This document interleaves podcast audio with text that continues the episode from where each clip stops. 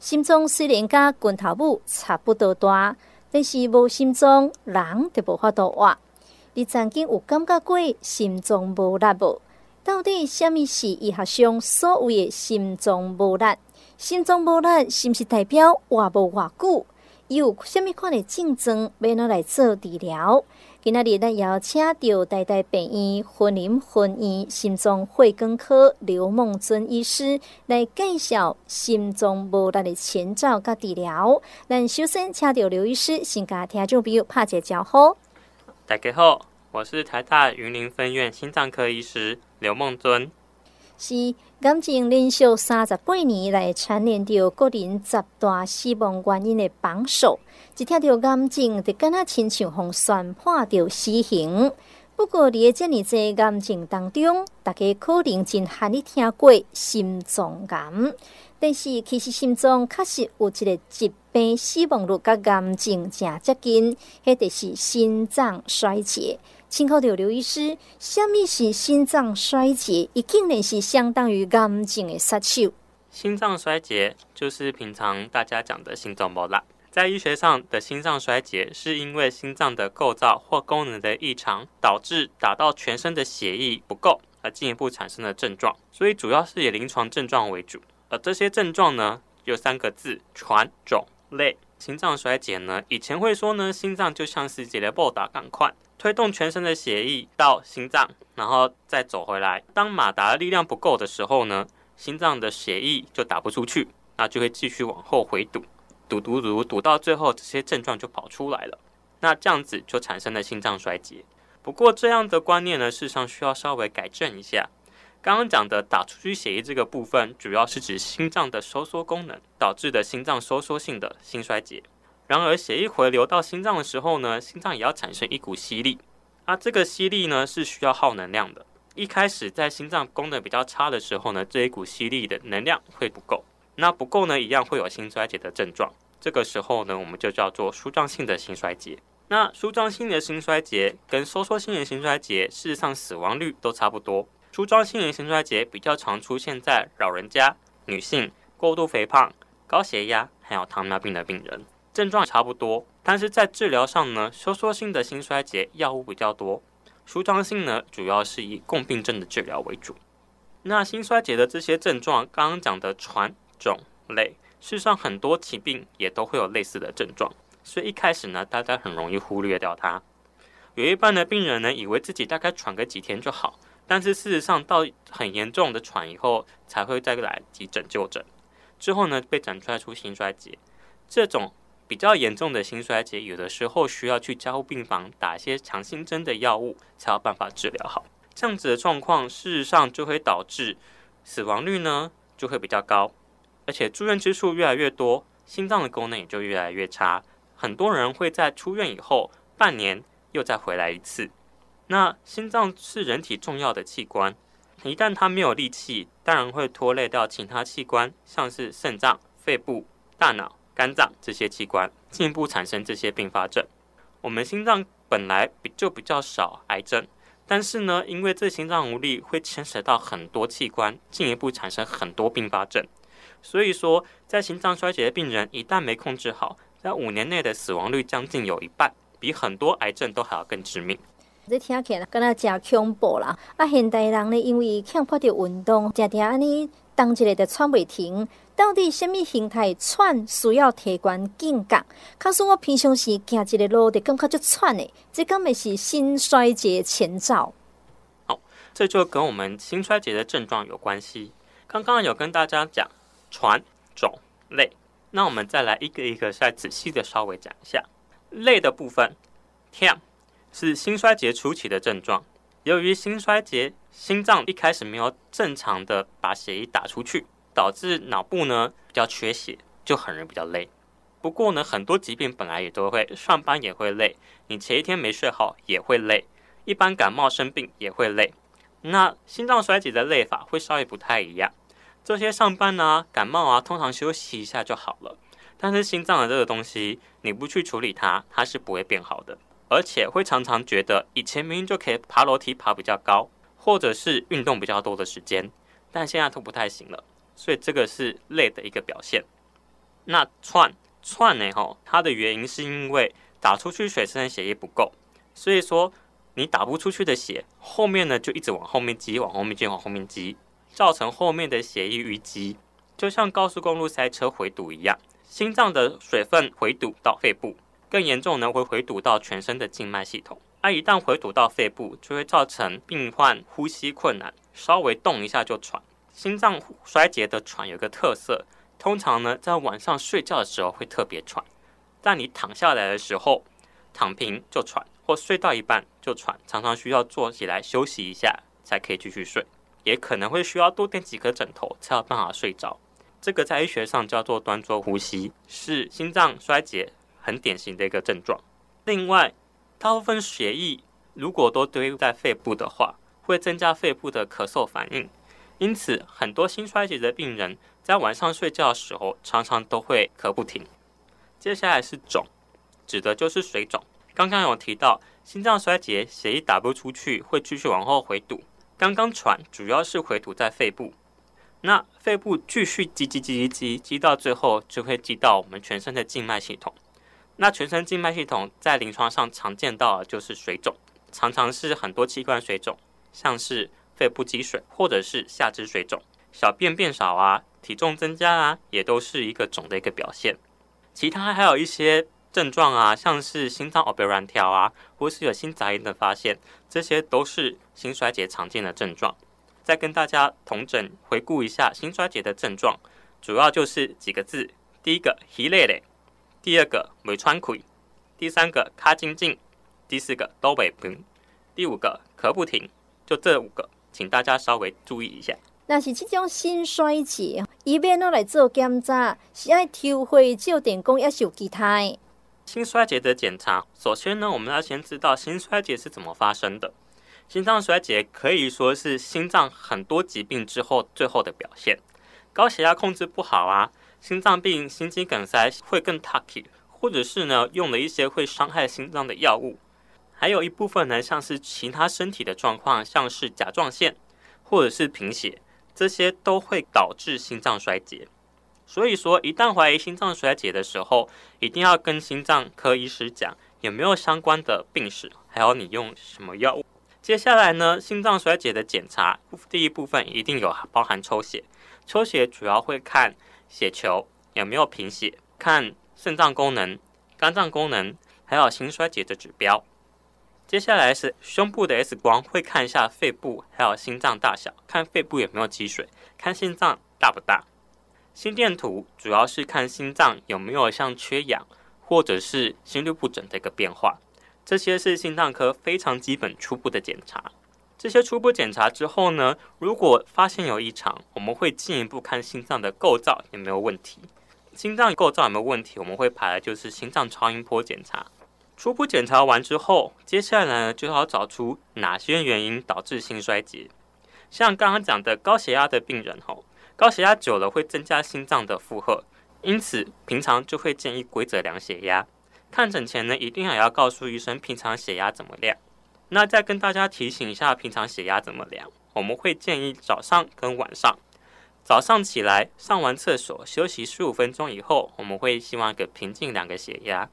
还有晚上睡觉前，我们也希望你在平静的时候量个血压，不要在晚上睡觉前玩个游戏啊，或看连续看得非常兴奋，这个时候去量血压就相对比较不准。那接下来是缺血性的心脏病，也是有可能会产生心衰竭，会更 tacky。心肌梗塞，如果说刚刚我们讲的所谓的喘、北川溃、稀累累这些症状呢，同时又有合并胸口闷、胸口痛，或者是冒冷汗的话，那就代表说你的心衰竭可能有合并心血管的部分，那有可能代表你的会更无塔气。这个时候呢，就要进一步安排血管的检查，或者是有需要做到心导管去更紧啊。那心脏构造异常，也就是我们所谓讲的摩尔的问题，像是主动脉瓣狭窄或逆流，或者是二尖瓣狭窄或逆流，这些严重的话都会产生心脏衰竭。临床上呢，我们会听到非常大声的心杂音，主要是因为水分跟压力的关系导致心脏没有力气。一开始呢，会以药物先治疗，但是如果说治疗没有明显的改善的话，会建议需要手术治疗。是，所以吼、哦，这竞争啦，以及这个检查，拢甲听众朋友讲了诚清楚啊。咱来看一个卫福部的统计，这个统计是讲心脏疾病，伫一年差不多带走将近五万人。伫个个人十大死亡原因，第一名是癌症，第二名就是心脏疾病。一年内底竟然将近七万人因为心脏衰竭来住院。头拄刘医师嘛有讲到，心脏衰竭病患伫个五年内底死亡率是高达五成。今年头拄啊讲到有这个竞争，要咱来做检查，卡输病人来检查出来真正是心衰竭，这是要拿来做治疗。好发现心衰竭之后呢，就要做治疗。治疗的话，最重要就要控制原本导致心脏衰竭的病因，就像是高血压或者是打通血管、放支架。心脏收缩功能很差的病人呢，常常会因为一个风吹草动就突然喘起来，来个急性恶化，所以会导致他反复的住院，进一步增加死亡率。但是呢，目前心脏衰竭已经有非常好的药物。接下来会讲的药物都可以大幅减少死亡率，增加心脏衰竭的稳定度。所以说，只要你能够稳定吃药，就可以大幅减少恶化住院跟死亡率。那药物的部分的话，我们主要切分成两大类。第一类的药物主要是症状缓解，就是消水肿的利尿剂。吃了利尿剂的病人呢，主要注意身体的水肿、体重跟尿量。水分是从肾脏排出去。因此呢，肾功能也是很重要的。不过这个时候跟大家提醒一下，因为大家很难会听说吃了利尿剂会伤肾脏。事实上，主要的原因吼，在心脏衰竭这个地方，主要是因为水分排不出去，所以导致心脏也打不出去。心脏血液打不出去，肾脏的血流也就不够。所以说，在心衰竭的病人，水分排出去还是比较重要的。你水分不排出去，肾脏功能就不会好。所以说，在心脏衰竭的病人使用利尿剂，可以大幅减缓心衰竭的症状。需要注意的，有些利尿剂会让体内的电解质流失，所以说一开始一定要在医生评估之下使用。那在长期稳定追踪的病人，这个时候我们就会教导病人按照他的尿量、体重，还有吃进去的不东西跟水肿的状况，教病人回去调整使用利尿剂。另外一大类的话，就是保护心脏的药物，也就是说，我们刚刚讲的稳定吃药可以大幅减缓住院还有死亡率的这些药物。第一个药物的话，就是血管收缩素转换酶抑制剂，或是血管收缩素受体抑制剂。这个药物呢，可以减少周边动脉的阻力，减少水分的淤积。另外一个是乙型阻断剂，它可以减少心脏的耗能，减轻心脏的负担。那这两个药物，事实上也就是我们市面上常看到的降血压的药物，所以说吃了以后要注意血压的变化。那另外一部分的话，也就是控制心跳的药物，在研究指出，心衰竭的病人如果心跳能够控制在比较稳定的状况，不要那么快的状况，事实上对心衰竭长期的控制也是比较好。我们刚刚讲到那些保养的药物，事实上在我们最近几年。有新的心衰竭的药物，它把我们以前的药物再重新组合，发展出一个新的药物。这个新的药物呢，跟之前药物比较起来，可以又再减少两成的心脏衰竭跟心脏的事件。这个药物事实上在健保局已经有给付了，因为药物效果越来越多，所以说之后健保会越来越放宽，让更多的心衰竭的病人可以使用。那需要注意的就是，在心衰竭的病人身上，有些药物是不能使用的。第一个药物绝对不建议使用的就是止痛药，止痛药啊，特别是标榜说效果好，作用在骨关节啊、关节疼痛啊，然后又标榜说它有一点点伤胃或有一点点伤肾的这种止痛药，不建议在心脏衰竭的病人使用。另外一个话，再请听众特别注意的是，心衰竭药物不要随便乱服用。如果说你在外面的诊所或外面的医院有拿降血压的药物，但是你去另外一间医院去拿心衰竭的药物，这个时候呢就要特别注意。刚刚有提到，事实上心衰竭的保护心脏的药物有一些，事实上就是我们常用的降血压的药物。在大部分的时候，这些降血压药物是没有办法一起使用的。所以说，你一旦有心衰竭，一定要跟医生讲你目前吃了哪些药物。刚刚讲的药物主要在治疗心衰竭。但是心衰竭的病人大概有三成到四成同时会有合并其他疾病，而这些疾病呢，会进一步去恶化心衰竭的症状，还有心衰竭的情形。所以说这些问题呢，也要同时一并处理。比较常见的就是慢性阻塞性肺病。慢性阻塞性肺病，也就是我们之前常在讲的抽烟的病人。抽烟吼，这个本身就会产生慢性阻塞性肺病，除了伤肺，还有得癌症的风险以外，另外一个很大的风险就是心脏血管疾病。所以心衰竭的病人呢，肺部也要同时保养。另外一大类的病患就是同时合并有糖尿病。糖尿病会很多并发症，像是肾脏的问题、血管的问题、神经的问题。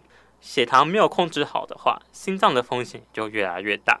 是，头拄讲到这个治疗啦，啊，若讲这种有心衰竭病人，伫日常生活当中，咱要安怎来给伊照顾，啊，要安怎来保养？心衰竭后，刚刚讲主要是药物的部分，除了药物大家要稳定吃以外，另外自己呢还能做些什么帮忙？我们这里给大家一些指引。第一个部分可以从饮食部分去下手。饮食部分呢，因为心脏衰竭是因为水分打不出去，所以呢，你可以减少吃进去的水分。吃进去的水分包含你所吃的固体食物，还有喝的水分。整个 total 来说，不建议超过一千五到两千。在心衰竭比较严重的病人，这个时候医生可能会建议你可能要限到一千 CC 以下。另外一个在吃东西的部分，会建议你盐分的摄取需要做些调整。食物中的盐分呢，一天不要超过五十公克。如果大家觉得五十公克太淡的话，可以用一些其他替代的东西，像是酱油或者是什么去替代一下，增加一些调味。这些替代品呢，事实上大部分都会以钾作为代替，这时候就要特别注意肾脏的状况。那这些营养的部分哈，都可以找我们医院的营养师来做询问。第三个部分的话，饮食的部分可以建议吃膳食纤维，可以减少大便的不适感，减少心脏的用力的情形。那接下来自己可以做的就是运动。心脏不好运动，虽然大家会说心脏不好我很容易喘，但是我们还是会建议，如果 OK，如果可以的话，我们会建议你们还是要做一些运动。如果有运动的话，可以改善心脏病发作后的心肌功能，保持健康的体重，还有这些控制危险因素。一般来说，我们会建议运动到稍微喘一点点的程度就可以了。如果真的有需要，我们大部分会转介到复健科去做我们所谓的心肺复健的训练跟指导。在生活的部分，我们会建议要规则量体重，每天能够定时的量测体重。如果在短期之内增加两公斤以上，而且有症状不舒服的话，请你先赶快控制饮食，而且赶快来回诊。去看一下自己是不是心衰竭又开始变严重了。另外，既要减少心脏负担，比如说避免感冒，避免压力很紧张，或者是贫血。所以说呢，我们会建议，如果有心衰竭的病人，可以跟医生讨论是不是需要打肺炎疫苗，或者是每年的流感疫苗。接下来，另外一个很重要的就是要戒烟，而且避免吸到二手烟。吸烟的话会导致心脏的血管收缩，变成心脏血管更容易受到影响，心衰竭就会变更严重。所以在绝大部分的情况下，我们都建议要戒烟。接下来是要维持愉快的心情，不要太紧张，也不要太兴奋，啊，也更不要常常的生气，这些都会增加心脏的负担。也要避免出入一些空气不好、很闷的环境。或者是温差太大的地方。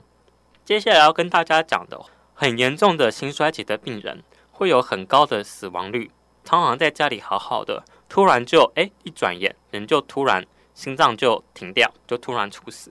所以说旁边的家人应该要熟悉所谓的心肺复苏术，也就是我们讲的 CPR，或者是要常常注意一下家里亲人的状况，必要时要记得打电话救援。这些可以增加病人猝死的时候急救的成功机会。是，所以即种心衰竭病人吼，你诶生活当中得要来特别注意。近前有真济明星连续因为心血管疾病来过身，包括三十五岁到以上因为心因性的猝死。四十五岁刘真是主动脉狭窄，三十七岁黄鸿升是主动脉剥离。在明星呢，连续因为心血管疾病来过身，和社会大众感觉到健康的重要性。在案内嘛，打破掉以往的印象，认为只有中老年人才有心脏的问题。事实上，心血管疾病已经少年化，所以你这段呢，咱们来请教到刘医师。针对着这个心血管疾病，有什么会当来做预防的不？所谓的预防，也就是特别针对没有诊断过心脏疾病、心衰竭或心律不整的成人，预防其产生心脏血管的相关疾病的方法。首先，在讲这个部分呢，一样你要先知道自己，知道自己心脏血管疾病的风险高不高。主要可以先从自己的饮食、运动、体重、血压，有没有抽烟。喝酒状况，以及有没有其他的慢性病啊，像是糖尿病、高血脂症这些去评估。那评估完以后呢，就会分成低风险、临界风险、中度风险跟高风险族群。很简单的就是低风险的话就继续保持，高风险就可能要跟医生讨论是不是需要开始准备做预防性的治疗。那在临界风险跟中度风险的族群。我们会再建议再加评估风险加强因子，这些风险加强因子呢，就包含之前家人呢是不是有心脏血管的问题，像是是不是有做过心肌梗塞，是不是有中风，是不是有其他像是动脉的问这些，或者是说你一直有在定期的做健康检查，那他都持续告诉你说你有会以为稳的高血脂，或者是慢性肾脏病、代谢症候群。跟慢性发炎，像是自体免疫疾病的病人，这些也都是心脏血管风险的加强。那知道自己的风险之后呢，我们就分成饮食、运动、抽烟、三高跟药物的方面去做预防。第一个饮食的部分，会高度建议应该要去吃蔬菜、水果、豆类、坚果、全谷物跟鱼类，要减少精致碳水化合物跟含糖饮料。现在大家饮料喝的也非常多。这些在预防心脏病的部分的话，希望大家可以稍微减少一些。接下来关于脂肪的部分呢，我们会建议吃单不饱和脂肪酸替代饱和性脂肪酸，而且要避免吃到反式脂肪酸。这个是饮食的部分。接下来是大家很关心的运动的部分。运动部分在治疗指引的上面，大家建议成人每周至少要一百五十分钟的中等强度。或者是每周七十五分钟的剧烈有氧运动，中等强度呢，事实上就是你快走，要走到多快呢？每小时大概要走四到六公里，或者是你就骑脚踏车、做瑜伽，这些都算是中等强度的运动。那会建议这些成人不要一直做太久，做久了以后要记得起来运动一下。体重的部分的话，太重跟肥胖的病人都要建议减重跟限制卡路里的摄取。烟的部分的话是绝对禁止。戒烟的部分的话，除了说啊、呃，我们讲的药物的部分的话，当然也是希望你可以跟周边的人讲说你也要戒烟，请周边的同事们或是家属同时提醒你戒烟，还要减少二手烟的吸入。糖尿病的部分的话，要积极控制的血糖还有饮食。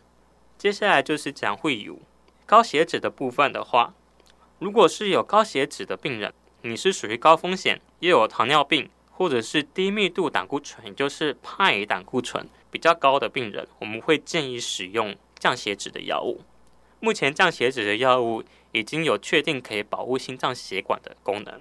有中度风险的病人，又合并又有加重因子的话，可以考虑做自费的电脑断层来决定是不是要来使用这些高血脂的药物。这个部分哈、要跟大家再稍微提醒一下。如果你已经有心脏血管疾病的病人，我们会强烈建议你一定要使用这些降血脂的药物，去稳定这些会油造成的这些斑块，然后还有一些动脉硬化的情况。但是在这些我们所谓在预防上面的部分的话，我们会建议在高风险的病人需要使用，中度风险呢，我们会再加剧进一步评估。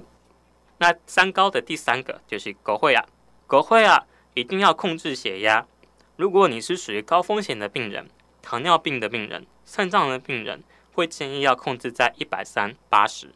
同时呢，会建议合并减重、运动，那再跟大家稍微提醒一下，在使用高血压药物的时候呢，不要因为自己血压降下来以后就觉得啊，血压低了，我不用吃药了。事实上，这个观念不太对，因为你要知道，血压降下来是因为你有稳定吃高血压的药物才降下来。我们血压最怕的就是你吃了药降下来，你没有吃，血压又回到一百五、一百六、一百七，这些云霄飞车式的血压，事实上对心脏血管有更大的伤害。所以，如果你有吃血压药物，你就要稳定吃血压药物，也要每天的定期的量血压。接下来呢，是使用药物的部分。药物的部分的话，大家有的时候会说，我在吃黑类给摩根啊，哦，阿司匹林，我那我很正常，我需不需要使用这些东西？事实上，在大部分的诊疗指引之上，如果说你没有很高的风险，你不需要去吃阿司匹林去保护这些心脏血管。你前面讲的刚刚讲的饮食三高的控制，事实上就可以帮助你控制心脏血管。你吃阿司匹林有一个风险，就是会有出血的风险。所以如果你出血风险很高，那阿司匹林可能对你来说伤害会比较大。所以阿司匹林我们通常会在建议，如果你是属于高风险的族群，但是你出血不严重，我们才会使用。接下来常见大家都会问说，诶，那我吃这些保健食品有没有效果？吃这些鱼油，还有外面市面上讲的很多 Q10，这些有没有效果？鱼油的话，具有抗氧化，然后减少一些动脉斑块的一些效果。那 Q10 部分的话，它是在我们能量供应链比较后面那些可以帮助能量供应链产生能量的一个辅酶。这个东西事实上，因为心脏它一直需要用力，所以需要很高的能量。所以很多 Q10 这个东西，大部分会在心脏对方使用。但是很多研究指出，鱼油跟 Q10 事实上没有一定说效果好不好。它在部分的研究当中指出，诶，它有一些效果，但是在部分的研究指出，它效果没有那么的明确。所以说，哪些病人需要使用，我们还是会建议再跟医生讨论。是，咱今日邀请到台大病院云林分院心脏血管科刘梦尊医师来介绍到心脏无力的前兆甲治疗。毋知最后，咱刘医师有啥物要甲听众朋友做一个提醒的无？好，再跟大家提醒一下，所谓的心脏无力，就是所谓的心衰竭，它就是心脏血液打不出去产生的一些回堵的症状。这些症状再跟大家讲一下，很重要，请大家记得，就是迄个咧。没喘气，他精进都袂病，烧袂停，就这几个，请大家再稍微记一下。一旦确定有心脏衰竭之后，请大家一定要稳定的吃药，要特别注意饮食、体重、尿量。那如果您还有问题的话，会建议再跟医生做详细的讨论。是，确实吼，讲到这个心肺更健康的时阵，年岁甲家族史，咱是无法度改变。但是人生也是有一寡代志，甲家己生活选择有关系，所以咱也是会当做一寡代志来改善掉家己的健康状况，心情好，心脏才会好。今仔日非常感谢刘医师，谢谢大家的收听。